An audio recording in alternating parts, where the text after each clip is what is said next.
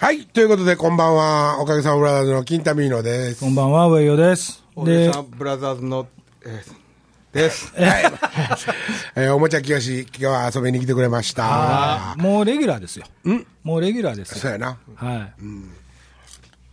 い。さあ、今日はね、今日はあの、う2週、まあ、オフ会の話をね、しようって言うてて、はいはいはい全然オフ会の話をせんと、地震のことで腹立ったばっかりで、もう ちょっと声変われてきたんで、はいはいはい。ちょっとオフ会の話をしてください。そうそう。あのー実はその、藤原君という方がね、あのーオフ会をしようということで、大藤原阪、君、あれ、なで名前、道谷やったっけ？藤原道真ね。違う、あ、違う。なんか、藤、うん、下知らん。藤原君やな。そうそうそう。やろうということでね、あのご連絡いただいて、で、わざわざ東京から来てくれはるんで、はあ。ちょっとまあ僕も伺います言って、行ったら、まあもちろん金子さんも来てくれてははいるんですけど、はいはいはい。もちろん金子さんがね。はいええそうそうそうそう。で、もう来るなりワイン言うてましたけどね。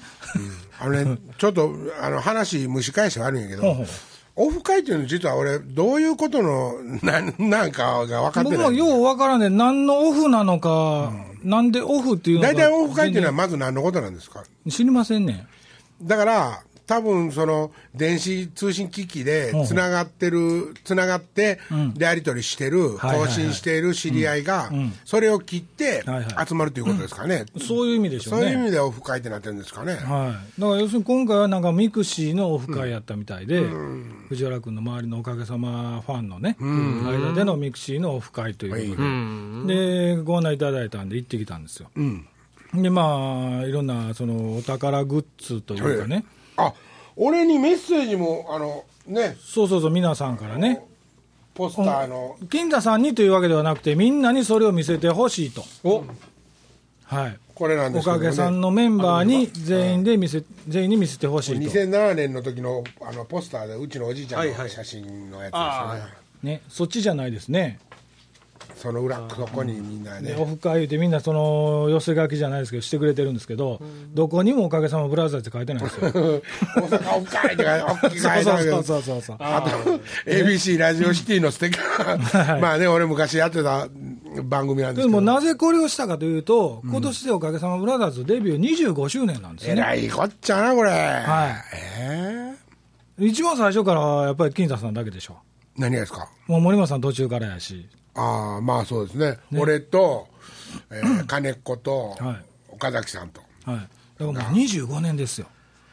はあデビューしてから25年ですもんね、デビューまでその話8年ぐらいやったから、うん。ですか？オフ会の話？ん ?25 周年の話？ん ?25 周年の話？これこれに書いてある。あるほど25周年おめでとうございますってみんな書いてくれてるからね、を記念して、あのまあ、藤原君がね、オフ会をやろうということでやってくれたんですよ。森重久彌さんに負けないでなんて書いてあるの？えー森重久彌さんに負けないいででください。プレリュード。2036楽しみにしてます。あと何年ぐらい？そんな生きてられるかな？がん頑張れるかな？屋根の上に降り続けなあかんバイオリン弾きますか？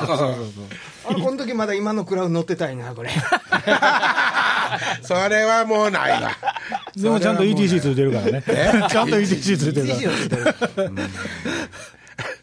またカーステ壊れてもう4代もう4代目ですよね。カカーステはカーステ4あかん代目。な。車に比べてカーステ持たんでモタンモタンほんで、その、来てくれた方々がね、まあもちろんこのラジオも聞いてくれてるわけなんですけど、で、このラジオについてというか、まあ、金田さんについてね、聞きたいこととか、そうやって、あのーこういう付箋にくれてはるわけなんですよ。だかはい。はいらそれにちょっと答えていこうと思うんですけど、ラジオっぽいじゃないですか。はい、まずその、藤原君からですけど、えー金田さんに対して、道だねこれしんすけしんすけです。しんすけ。あどうでもええわ。しんすけ。うん。しんすけ。藤原慎介はい。えー金田さんに、えー若い頃影響を受けたアーティストは誰ですか？若い頃ってどうのぐらい若い頃ですかね。わかんないです。影響を受けたアーティストいますか？影響を受けたっていうかそのこんその後の音楽活動にとかっていう意味じゃなくて、まあ、うん。俺もうあのめちゃくちゃ和和製フォーク少年なんですよ。はい。少年だったんですようん。吉田拓郎かぐや姫、えー井上陽水うん、泉谷しげる、はい。そういう。でもこの間なんかあの、黒船。はいはいはいはい、それは、あとロックというものに、うん。結局ね、そのい一番最初にそれを聞き、えっと、井上陽水、吉田拓郎を聞き始めたのが、はい中学校の1年生ぐらいの時なんですよ。はいはい。で、その時にフォークギターをね、うん。あのアコースティックギターを、うん。とりあえず覚えて、うん。で彼らもアコースティックギターを弾いてたんで、うん。弾き始めたんですけども、うん。もうその途中からですね、井上陽水も、あの吉田拓郎もですね、ロックの方にずっと傾倒していくわけです、はいはいはい。ただ俺その時にあのついていかれへんかったんですよね、フォークは素晴らしいと思ってたんで、あのそういうアルバム、アルバムだから全部持ってましたから、はい。あの井上陽水も吉田拓郎も、うん。そういう方向にこう切り替わって、要するに一番井上陽水が売れた氷の世界とか、もう受け付けへんからなんですよ、実は。ロック色が強すぎて。あうん。それで吉田拓郎も、えーっとペニーレーンでバーボンが入ってる、ペニーレーンでバーボンっていうアルバムやあ今はまだ人生を語らずや、はあ。っていうアルバムがまあ出たんですけども、それがまあ割とちょっとロックポップな感じはのい。曲になってて、で俺はだからその頃はもうやめてフォークをしてたんですけども、はい。黒船と中学校3年生か高校1年ぐらいの時に黒船と会うんですよね、要するにサービス組カバンドと。はいはいはい。で、ロックやぞと、要するに井上陽水や吉田拓郎が点毛糸しした時のロックはかっこいいと思わんかったんです。よ、はあはあはあ。フォークの方がかっこいいわと思って、わかりますね、それね。それは、まあね、だから日本語の歌しか俺は聞いてなかったから、あの歌詞の言葉のはい。意味もすごい大事だったわけね。うん。で、やっぱりその歌詞を大事にちゃんとき伝わるように聞こうと思ったら、はい。ロックよりもフォークやったわけですよ、僕,、僕的にはね、やっぱり。はいはいはそれが、えっと、歌詞が符号、要するに記号とか、はい。なんていうのかな、うーんのように、聞こえたわけです、黒船を聞いたときに、い。うんうん。そのフォークソングのように歌詞を聞くんじゃなくて、はい。パンパンパンってインパクトのあるものが、飛び込んでくるような、それもすごいファンクな、ファンキーなリズムに合わせて、それがかっこいいと思う思い始めて、要するにロックに目覚めたのが最終組カバンド。うんちなみに森本さんは何ですか？音楽ですか？は僕、クラシックっすね。クラシックっすか？意外に意外やなクラシックですね。入り口はそうです。い。今でもですか？影響を受けたっていうのは。いや、誰やろうーん僕はでも山下達郎かもしれない。ああ、本当にね。好きなのは。山下達郎のオリジナル曲書いてるぐらいやから。書いてない、書いてない。僕らはアトムの子供さってやつね。あれ、森松の曲？です。達郎でしょうね。達郎ですか？一番、まあ J-POP です。僕は。ものすごいモノマネ上手ですく。いやいや、ほんまにほんまに。カラオケ歌ってもない、今度。めっちゃ上手。タンバリン振りながら歌わしたらもう、びっくりするで、河本君なんかもう、足元にもやばい。ええー、タンバリン振りますね。ー、じゃあ次の質問。はいはいえー、神保さんという方です。はい。えー、自分を動物に例えると何でしょう？なんじゃそれ。なんやろな。ネズミ。は？動物占いとかやったことないやったことないです。ああですかえーごめんなさい。いや、いいんですよ。動物ビスケット、あコアラのマーチやったっけ、で、じゃあ次の質問いきましょうか。あごめんね、まあ、でもネズミって、干支がネズミなんでね、はいはいはい。なんかなんと話にね、あのまあでも、好きな動物になると、やっぱり犬とか好きです。好きな動物は断然象です。象ですか？象大好きで、パンオンパンを言ってるわけですね。象好きやったなうん好きやったってなんで過去形になってる。いや、象だいぶあちこち見に行きましたね。そんな詳しいわけでもないし、うんうんまあアフリカ象とインド象ぐらいの違いしか分かんないんですけど、もちろん象にも乗ったことがある。象乗ったことないです。乗られたことあるんじゃん。うん僕乗ったことあるんですよ。まあなんでまたそんな。ええタイ旅行行ってね。ああ、和歌山昔象走ってたっけ？いやいやいや、タイ言うとるやんあそうか、タイ案外ね、乗り心地悪かったです。ああ、そうな。うん。あれなんか座布団とか引いてくれへんの？いや、引いてくれるんですけど、あのー、ショッ臭そうでクって、すね。あの、毛がね、痛いんですよ。痛そうですね。もう、たわし。はいはいはい。あれね、実はね、あの人の作業をね、よくしてくれるのはインド象なんですよね、はおとなしくって、はい。人乗せたりとか、はいはい。はいアフリカ象は耳がぐーでかい方のやつで、めちゃくちゃでかいでしょあっちの方がちょっとでかいですね、ね。アフリカ象の方がね、凶暴なんですよ、はい。ええ。でも乗り心地はなんか、こんな感じでね、酔いそうになりました。そんなん言ってたら、ラクダ乗れませんよ、ラクダに乗るとララクダ乗ったこともないですよ。ラクダもっと乗り心地悪いらしいですよ。言うなよ、な乗ったことないのはい。はい、じゃあ次の方、えっ、とね、これはね、なんか、なんか知らんけど、鉄心さんからです。あ ええ金子から？かかんで、ここに来い言うてんのに、いや、来れないから、忙しいから、言って、最近気になって仕方がないものは何ですかと。何もないです。嘘嘘。気になって仕方がない。うん。うーん。やっぱりなんか、つ次のネタなんやろって、ちょっと準備しときたいんちゃいますか？あ、そうかもしれません。うん。あ、話ちょっとか変わるけど、うん。あの、メガネね、うん。俺実はね、はいはい。そのお金持ちやった頃に、うん。あの、フォーナインズっていうね、はいはい。まあメーカー、日本の新宿か渋谷かでバーンってできて、割と今有名なメーカーなん。ですけど、はいはいそこのね、メガネのサイズが、あの、レンズの要するに顔幅と、はもう一個、こっから耳まで、要するに、こめかみから耳までがね、はい。こわーっと凹凸を作ってて、日本人のまあ顔に合うように作ってる、で比較的要するに、俺みたいなでっかい顔でも、はいは割とどのタイプ選んでも、かけられる、そんなこともうめったになかったんですよ、今まで。はいはいはいはい。それが割とスコーンと、あの、なんていうんかな、要するに、フィット調整してもらわんでも、かけられるような眼鏡だって、うん。で、まあ、あの、安いのは4万円弱ぐらいから、はえっと、上はまあ8万ぐらいまで、まあああったりしたんですけど、当時ね、はいはいはい。で。お金持ってたから、あの、4つね、うん。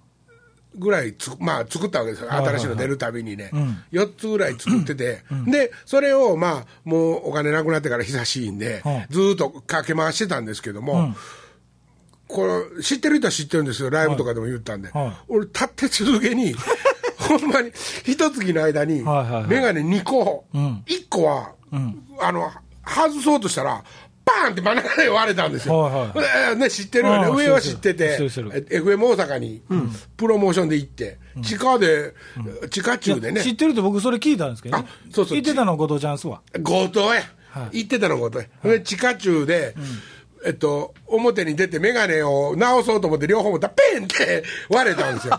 ほんで、これはいいなことと思って、どうしたもんかなと思って、とりあえずあそこにコンビニあるんですよね、あの、FM 大阪のああり丸いと、あの、サークルみたいなやつ、で、そこへ行って、瞬間接着剤をとりあえず買うて、はいはいで、あの駐車場にまた戻って、で説明書見よう思ってビーってめくったら、眼鏡等には使えませんと。要するになんていうか点で支えるものには弱いらしい、はいはいはいはい。ね。うん。まあでも一回やってみようと思って、ニュってこう出して、こうやってイーって持っとってかけようと思ったら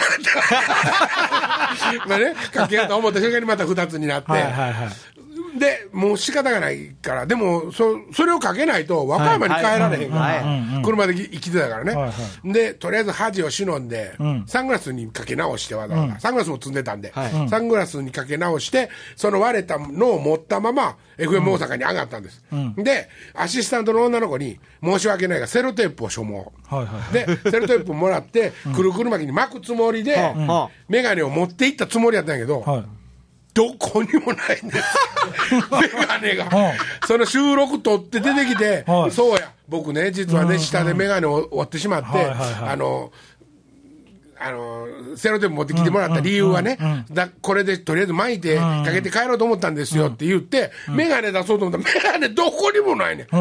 もうほんで、それで、あれ、あれって、もう考えられるのは車の方やん、今度。はいはいはい。で、とりあえずお疲れ様でしたって終わって、車にあると思います、すいませんね、またセロテープ借りに来るかもしれませんって言って降りていって、はい。車の中開けてもどこにもないの。はい。で、あれ、上、て天井へ乗せてんのちゃうかなと思って。はいはいは天井の方を見てもどこにもないね、でとうとうそんなこんなで、1個目は噴出しちゃったんですそれでなくなった、消えたんです、い。うん。でそれから、その後相馬のライブですよ、その告知しに行ったライブですかね、うんライブのと、えっと、前に、あそうまでないわ、おかげのライブですわ。うん。おかげのライブの時。赤そうよね。うん。赤楚でしたっけ？赤楚で、ほんで南港でリハーサルをしてたから南港の近くにホテル取ってたんですよ、俺、でそのホテルのスタジオあホテルの駐車場から、あのえっとうん。あのそうそう元バナナ赤楚ね。赤楚はい。赤楚に向かおうと思って、で眼鏡を探したら眼鏡ないんですよ、ほんであれなんでやろうと思思って、そその時もまたそのフォーナインズの違う眼鏡を持ってたんですけど、あれなんでやろ眼鏡ないわと思ったら、屋根に乗せとったか乗っけとったか車の屋根に、であなんや屋根乗っけてたわと思って、それを眼鏡とかと思ったら、サングラスかけとったんですまた俺、はいはいはいはい。うんサングラスをかけとったんで、眼鏡の上に眼鏡こうやってかけてしもうて、あこんなおかしなことしたらあかんわ、思って。で、えっと、どっち、もうどうしようかなと思って、どっちかけようかなと思って、サングラスかけるときに、屋根の上に、まだ置いた。屋根の上に眼鏡を置いてはいはいはい、ほんでサングラスかけて、もはい。う何の躊躇もなく、流れのこれ一連ですよ。ね。バーンと置いてしもて、バーンと置いて、ミーってサングラスかけて、バーンって車の中に乗って、ブーンって走ったら、あ、ブーンって出ようと思ったら、ステージ衣装のあトランクが半分開いてるのが気づいて、さあトランクの中、あのね、衣装か頼んだんですよ。頼んで、畳んでちゃんと入れたんやけども、トランクの蓋すんの忘れた。の。で、あーと思って、パパパパパって降りて、もうメガネのことなんか何にもない。あーたたたたたって降りていって、トランクバーンって閉めて、ほんで車に今度飛び乗って、ビーンって言ったら、メシンメシンって言って、後ろのタイヤで、メガネがこう落ちとったわけですよ、ドはいーンってね。で。それを自分の後輪のタイヤで、メシンメシンって踏んで、はコッパミシン。これが二つ目。はほんで、もうそんなことがあったんで、メガネ、これで連発2つ潰しちゃったんで、ほんま恥ずかしいことで、お金がないので、買えなかったんですよ、そのね、すぐには。で、あの、もう、その、えっと、フォーナインズのメガネシリーズをかける前に、かけてた、えっと、ジョルジャ・アルマーニじゃなくてね、えーっと、な、まあ、えっとちょっとしたブランドの、はいはいはい。えっと、縁なしメガネ、縁がなくてレンズだけのメガネをちょっと一時かけとったことあったんですよ。ね。で、それを、まあ、かけて生活してたんですけども、どうもね、その、もうどう合うてないんですよ、それ。はいはいはい。で、この際やから、遠近療養に思い切って変えようと思って。ね、で、あのーお金ないですから、今、何回も言うようで申し訳ない。はい。で、メガネ市場やとええいう、いいっすよ今とこに、ええまあ行ったら、ヨン様の。はい、うんレンズと、はいはい。ほんで枠とで、枠ってフレームとで、うん1万5千円ぐらいなんですよ。ほうほうほうほう。今。遠近でもそうですよね。遠近であるレンズも。メガネ安いんか高いんかちょっとわかんない。いやでもね。1万5千円なんてもうめちゃくちゃ安いですよ、レンズと。今いっちゃん安いとこ5000円でありますね。うえー。まあまあまあまあ、ほんで、はで、とりあえず、えっと、今、あんまり期待せんと、行ってみたわけですよ。要するに、まずかけられるサイズがあるのかということと、デザインが気に入るのか。はい。それ大それ大事です。ね。ね。ほんで、行ったら、まあね、それなりなんですよ。はいはいはい。ね、それは、それは僕がかけてた、そのフォーナインズっていうのは、お金も高い分、本当に、まあデザインも僕もすごい大好きなんで、いあの、念のために、はいはい。老眼用の、実はその遠視用のレンズだけを入れた、はいはい。フォーナインズの、一番最初に僕が買ったフォーナインズの、レンズ、あの、レンズ入ったまま、はい。一応持って行ってたんですよ。もうね、それはね、あの、セルもね、ちょっと、ま、膜かかったみたいにその色あせてて、まあ、まあ言うたら見るからにもう年季が入ってるんですよ。だから、あのーなんとはなしに持っていったのは、もし気な気に入らんいらんフレームあったら、これにレンズ入れた、あの、入れられますよって言ったら入れてもらおうと思って、まあ持っていっとったんですよ。ほんなら案の定、気に入ったフレームがなく。で、すいません、遠近療養を作りたいんですけども、あの気に入ったフレームがないんですと。で、えっと、セルの持ち込みで、あのー めレンズだけって売っていただけました、あじゃあレンズだけでしたら1万2000円ですと、だからフレームまあ3000円ぐらいの料金で作ってくれるようなもの、レレンズだけでやっぱりちょっと高いね、であのこのこの眼鏡なんですけどと渡したら、ああ分かりましたって言って、あのそれちゃんと磨いて片付けてくれて、ほんで目測って、でまあえっと4日後に取りに来てくださいと、ほんで分かりましたって言って、2日目か3日目ぐらいかな、電話がかかってきたんです。よ、その電話番号教えとったんで、もうでできたら電話ください、すぐに必要なんで、電話くださいって、分かりましたって、ほんなら、まあ、3日後に電話かかってきた、4日って言っとったのに、うん。早いがなと思って、はいはいはい。メガネ市場の後藤でございますって、店長や。ね。ほんでで、電話が取って、はいって何でしょうかって、あのー実はですね、と、はい。お預かりしていた、あのーセルのね、サイズにレンズを加工したものはもう参りまして、はい。私どもの方で、あのセルの方の曇っていたのもあ幾幾分ですけども研磨、こんな話言いますねんでその時に、幾分ですが研磨させていただいて綺麗にさせていただきました、はいはいで、今日あのレンズが届きましたんで、はい。レンズを入れてる時に、申し訳ないですけども折れちゃったんですよ。この上のとこと下のとこと両方パキンと折れた。折れたと、どうしようと、向こうが、ね。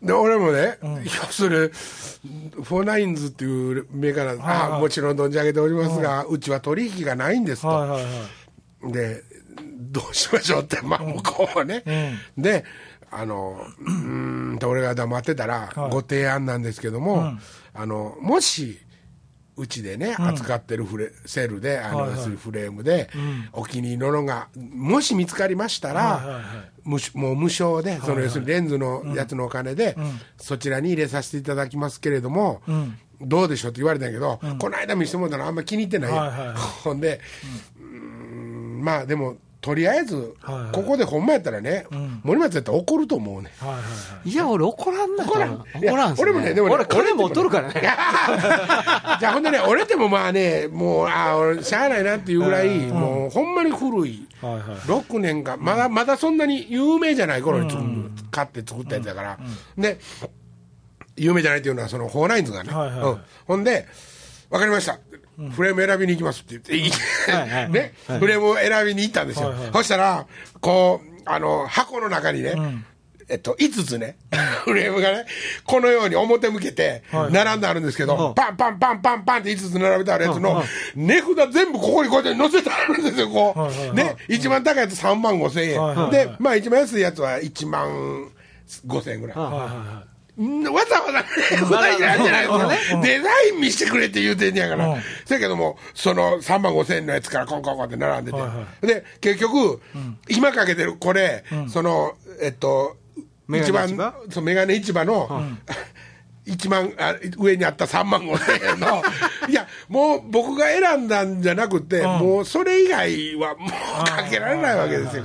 そう、お似合いです。いいっすよ。いやでもお似合いですよ。まあまあまあちちょっとね辛いんですここ短いね。そうね。ちょっと辛いんですよ、いここきつそうですけどね。うんうん。いやらしゃ！でもあちこちきついきつい お似合いですよ。おいやいや言うなあのきつそうに言うな。あちょっときつそういややけどねほんでねほんで演技に初めてじゃないですか。ほんであの土井さんがね、僕よりちょっと前に遠近両遠近先輩。遠近ランね。遠近あ遠近ランだ俺も遠近ランおい。だ俺も遠近ランなんで、ほんであのそんなに進行はしてないと、はいはい。要するに眼鏡のレンズ自体は、せやけどももう遠近になってきてるんで、見えないってもう自分でその切り替えであたふたしてしもうて、目の線がね、はいはいはい。筋肉があたふたして、どっちでも用ピンと合わさんから車とか大変なやつなるほど。だから、まあ言うたらね、これ近視の部分って、こういう眼鏡かけてるど真ん中の、はい。1センチあるかないかぐらいの丸のとこだけなんですよ。禁止が。極端に言うたら。そこがそこで初めて禁止の焦点が合うて。ほんでこっからぼーっとだんだん距離によってぼーっとしていって今度はその見た下のとこを見たらはい。この辺はもう円円視でビターッと合うんですよ。はだからあの言言いたいのは、近くの携帯電話とか、もう本とかは劇的に、あ。なるほど。見やすくなったんですが、車を運転しようと思って、パッて向いたら、その幅がちっちゃいんですよ、はい。その遠くが見えてる。なので、こう見ながら、今までやったら、目の玉だけでこう左右を視認できたのが、はい。こうやって、ちゃんと、もうちゃんとも首振ら首振らなね。首振らなあかん。そうそう教習所みたいな。教習所みたいに、右、左手見んと、見えへんようになったっていう、まあ話なんですけどね。昔の遠近ってほら上下で分かれてたじゃないですか。はいはいはい。ああいうのじゃないですね線ね線入っててねあんな全くないです。わかんないです。もう、ほんでね、もうあの最初ね、酔う、やっぱり。ちょっとほんわんってなったりとか。でもね、もうすぐ慣れますね。あはい。なのでね、まあ、あの、要するに、何の話をしたかって言ったら、それで、僕はメガネを変えようと思った時に一大決心してね、はい。それずーっとフォーラインズをね、あの、見てたんですよ。もうどのフレームにしようと思って。でも、手出なかったわけですよ。手出なかったんやけど、あの、今、いまだにフレームのこととか、あの、メガネのことは、ちょっと、要するに、詳しいというか、はいはい。あの、好きです。それ質問好きなことやったでしょ？いやいや、鉄心さん、最近気になって仕方がないこと。ああ、メガネの話やけど、そんな曲は作りません。このメガネ5000円ですよ。あそう。はいまあ、森松とか枠とか何も気にせんでもね、そのサイズを。あ、サイズはね。で同じく鉄心さん。毎日欠かさずやっていることは何ですか？寝ること？食事？そういうことらしいです。はいえー続きまして、クロッキーさん。レディー・ガガを、えー一日エスコートすることになりましたと、どんなスケジュールでどのようにもてなしますかと。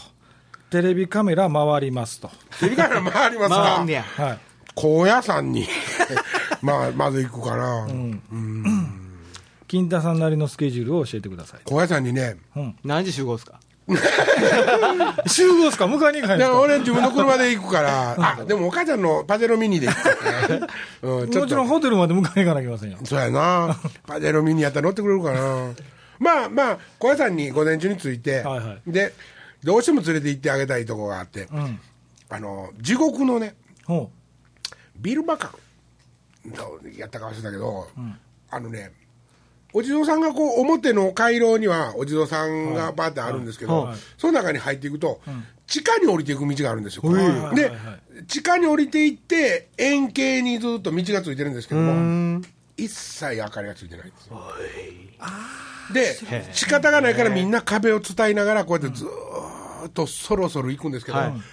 びっ真っ暗なんですよ、その中。はいはいほんで、うわーって俺俺でもなんか、うわこれ前進んでるのかな、周り、回ってんのちゃうかなと思,、思ってるぐらい、ちょっと不安になって、ずーっと歩いていったら、約半分過ぎたあたりに、ポンって明かりついたって、仏さんが一個おるんです。はい。はい。そんだけなんです。また、またちょっっと暗いとこ通って出ていくだけなんですけど、そ小徳のさんちっちゃい、それちっちゃいんですか？ちっほんほんまになんかほっとしたなんかはあ明かりにねちっちゃい仏さんがおるんですよ。ないいでしょ？なもうなんなんていうかもう分かりやすいでしょ？わかりやすいですね。それなんかシギさんにもそんなんありましたね。あそうですか、あとねあのまあレディー・ガガ関係ないですけど。関係ない。関係ない。まあまあまあ、じゃあ、レディー・ガガにはレディー・ガガには、あの、精進料理食わしに行ったらいいかん。ねあの、俺がね、次に向かうのは、あの、片手で、こういう小屋があってね、ああ、はいはいはいはい。木組み、木組みがし下あって、手が突っ込めるようになったはいはいはい。の。で、手を突っ込むと、ここにね、ちょうど、どうかな、幅30センチ、高さ15センチぐらいの細長はい自然石、川に流れてるような自然石がはい。置いてあって、でも、油でツルツルなんですよ。まあ、もう触るから何をするかというと、その、あの、牢屋みたいになってるとこから手を突っ込んで、はいはい。その石をぐっと持ち上げて上の段に乗せられればはい。いいという、まあ、ゲおー。ゲーム的な、はいはい願いが叶うという。まあまあまあね。でも、ニュルニュルやからなかなかわからん。いやし、そこそこ重いんですよ。なるほど。はい。そこそこ重いんで、お俺だって、持ち上げられへんことはないんやけど、結構向こうに引っ掛けて、ぐぐぐぐわぐらいの感じはいるわけですよ。でもまあ、それ願い叶ったんですか？いやー、からあーですか？はい。えーからないですすいね。乗せれたんですか、乗せれたんです俺はまあでできるようになりましたね、えー今できるかどうかちょっと奥の院のところにそれありましたよね。奥の院ではないと思いますけどね、へえーもうちょっとそれね、レディー・ガガ喜びますよ。喜ぶ。あ喜ぶ。じゃあ、レディー・ガガも、あの精進料理食うのも一緒に食べて、で、その意思もレディー・ガガでやりますよ。あ。ええで、で両手でやったらあかんですよ。入らへんでしょ、あれ、両手。何何ですか？両手入らへんかったでしょ、片手しか。前にこんだけしかそのないけども、はい。あの穴はね、はい。両手は絶対入らないですけどね。そういや、今だんだん思い出しながらね、あ両手は入らへん。な両手入らへん。そうそうやね、うん。ほんで、まあ、あとは水かけ地蔵ですかね。レディーガガが降りてきてえ降りてきてというか、えっと、奥の院からずーっと、奥の院のじゃ逆に言うたら、さあの参道の一番入り口のところにあのほ入って、一番入り口に近いところにあるんですけども、うんう。んえっと、いろんな地蔵さん、地蔵さんって言っても2メーターから3メーターぐらいあるような地蔵が、バーンって並んでるんですよ。ほんで、それは同性なんですよ。多分ね、あせ同性で、で、そのお地蔵さんたちは四十濡れてて、横に谷が流れてて水を引き込んでて、その前にひしゃくがダーって並んであって、それで、まあ、地蔵さんに水をかけて、はいはい。で通称水かけ地蔵。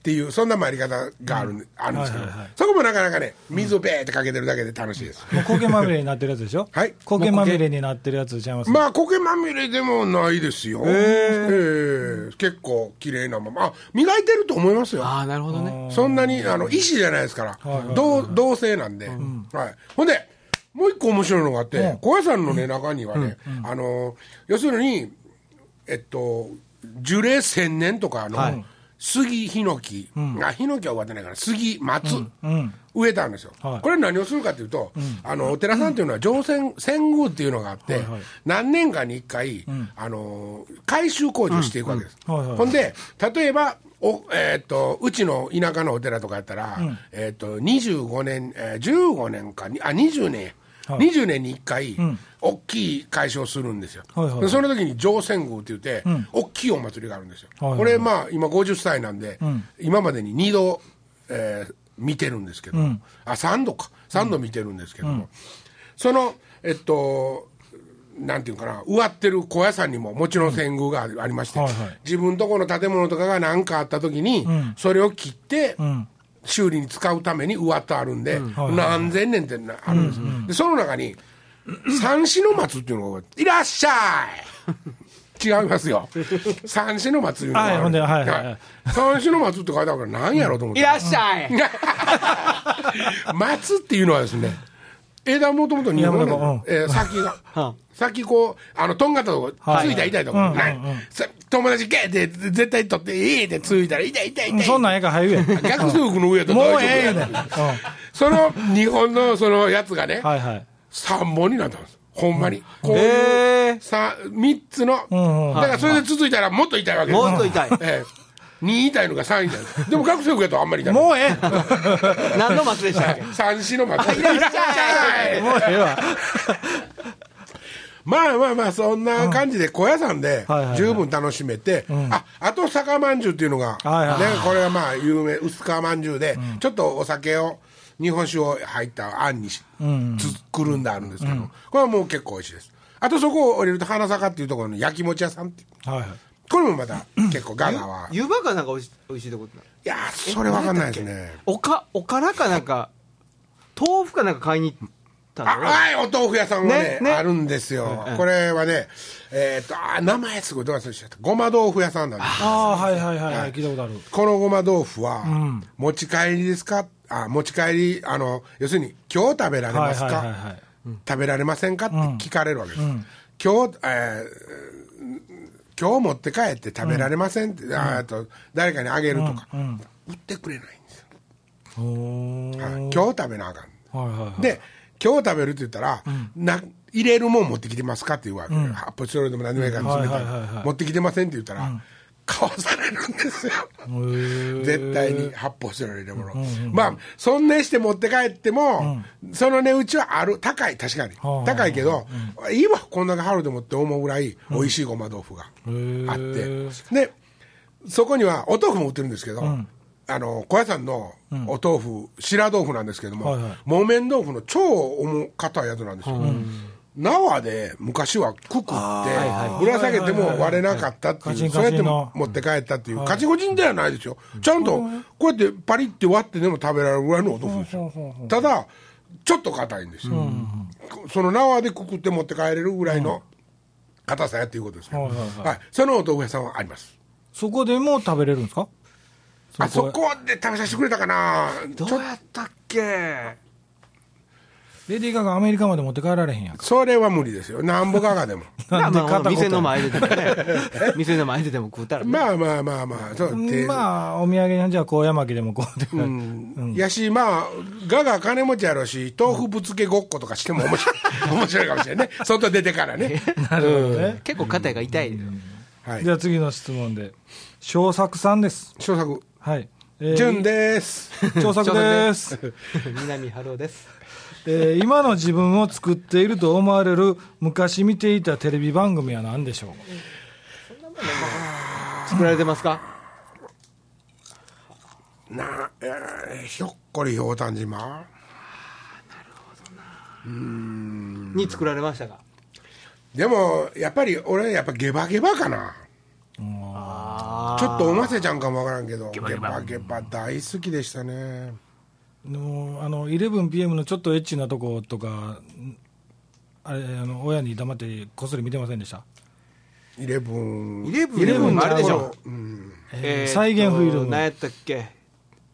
新ウィ聞にありますークエンダー。と、ウィークエンダー、ウィークエンダーウィークエンダーね。ウウィークエンダィーとか、まあね、見てたけど、そのね、ゲバゲバはね、あの、僕、ものすごくね、あカルチャーとして楽しかったです。あなるほどね。うん。ヒッピーとか。